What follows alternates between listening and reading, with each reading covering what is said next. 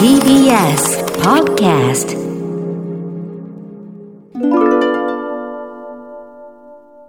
年度末、残業ハイの河村です。こんばんは。ちょっと前の回で、あの、この冬一番言ってみたい五感、おつまみ部門、私のベストワン。銀座ラベットラダ落合、落合シェフ監修のリゾーノっていうお米のお菓子、カチョエペペ風。とにかく聞いたことがなかった。粉チーズとブラックペッパーのパスタのこと、カチョエペペ。っ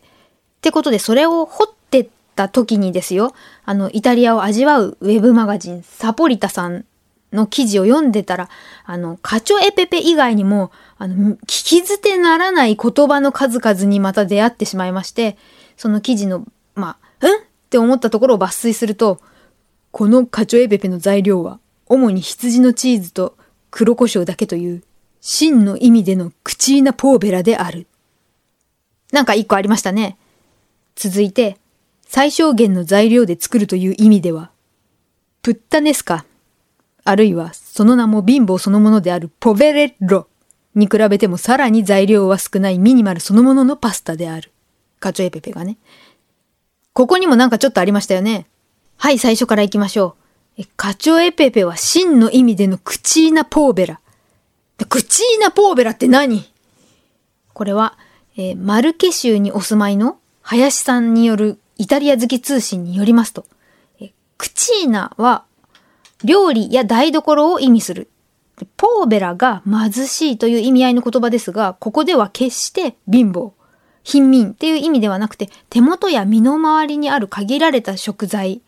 をうまく利用して作られた料理っていうことだと。で、1970年代にこの言葉が生まれて、その前は、あの、農民の家庭の当たり前のことだったんで、あえて、その、クチーナポーベラだだね、これは、とかいうボキャブラリーはなかったと。で、高度経済成長期にイタリア人の食が大きく変化して、農家のレシピとか食材が忘れられつつあったこの時代に、このクチーナポーベラっていう言葉が生まれたらしいってことが分かった。一方、これは、えー文春オンラインでまんまの料理を研究している斉藤さんですとかの記事や、えーノートの、これ中野浩二さんとお読みするんですかね、イタリア家庭料理研究家の方の記事によると、そのクチーナポーベラ庶民の料理に対して、クチーナリッカっていうのがあるんですけど、こっちは金持ちの料理。主に貴族が食べていた希少な食材を贅沢に使った料理のこと。例えば、メディチ家が君臨したフィレンツェの希少な、希少牛、希少な牛、キアナ牛の一番美味しい部分と言われるティーボーンを分厚く切って炭火焼きにした、これはビステッカ・アラ・フィオレンティーナっていう料理があるらしくて、こういった、あの、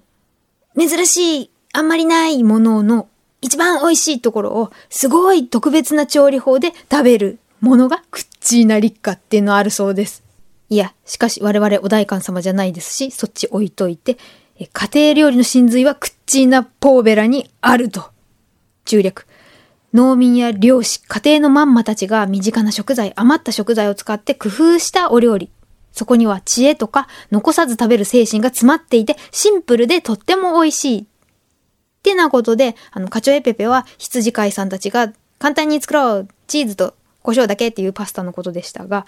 その最小限の量材料で作るクッチーナポーベラ兄弟として出てきたのが、プッタネスカ。ここエコー欲しいくらいですね。ネスカ、ネスカ。って。これはウィキペディア、マカロニなどによると、アンチョビ、ケッパー、ブラックオリーブといったイタリア家庭には常備されている食材ですぐに作れるトマトベースのパスタのこと。プッタネスカ。で、粉チーズの代わりにパン粉を振りかけているのも特徴だということで。だから、あの、お肉とか魚介類がなくてもすぐできる。こっからが知らなくてびっくりしたのが、このイタリア語でプッタネスカは娼婦風のパスタを意味する。ってことで、その由来が諸説あって、1、忙しい娼婦が休憩の合間に身近な食材でパパッと作ったから説。2、娼婦が客引きに使うほど美味しいから説。3、激務の娼婦が体力を回復するために食べたパスタだから説。4、娼婦のように刺激的な味わいだから説。5、娼婦同様、たまに味わえば美味だが、毎日のように食べれば飽きるパスタだから。説。これどれかによって全然違う気がしますけど、由来が様々である。そんな生めかしいお名前のプッタネスカは刺激的な辛味とトマトの旨味、ケッパーとオリーブの酸味にアンチョビの塩味。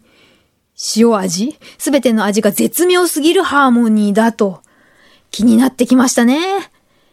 で、もう一つ、クッチーナ・ポーベラ兄弟の、えー、スパゲティの名前、ポベレッロ。これは、タビラボさんなどによると、えー、ニンニクで香り付けしたパスタに目玉焼きを乗せる。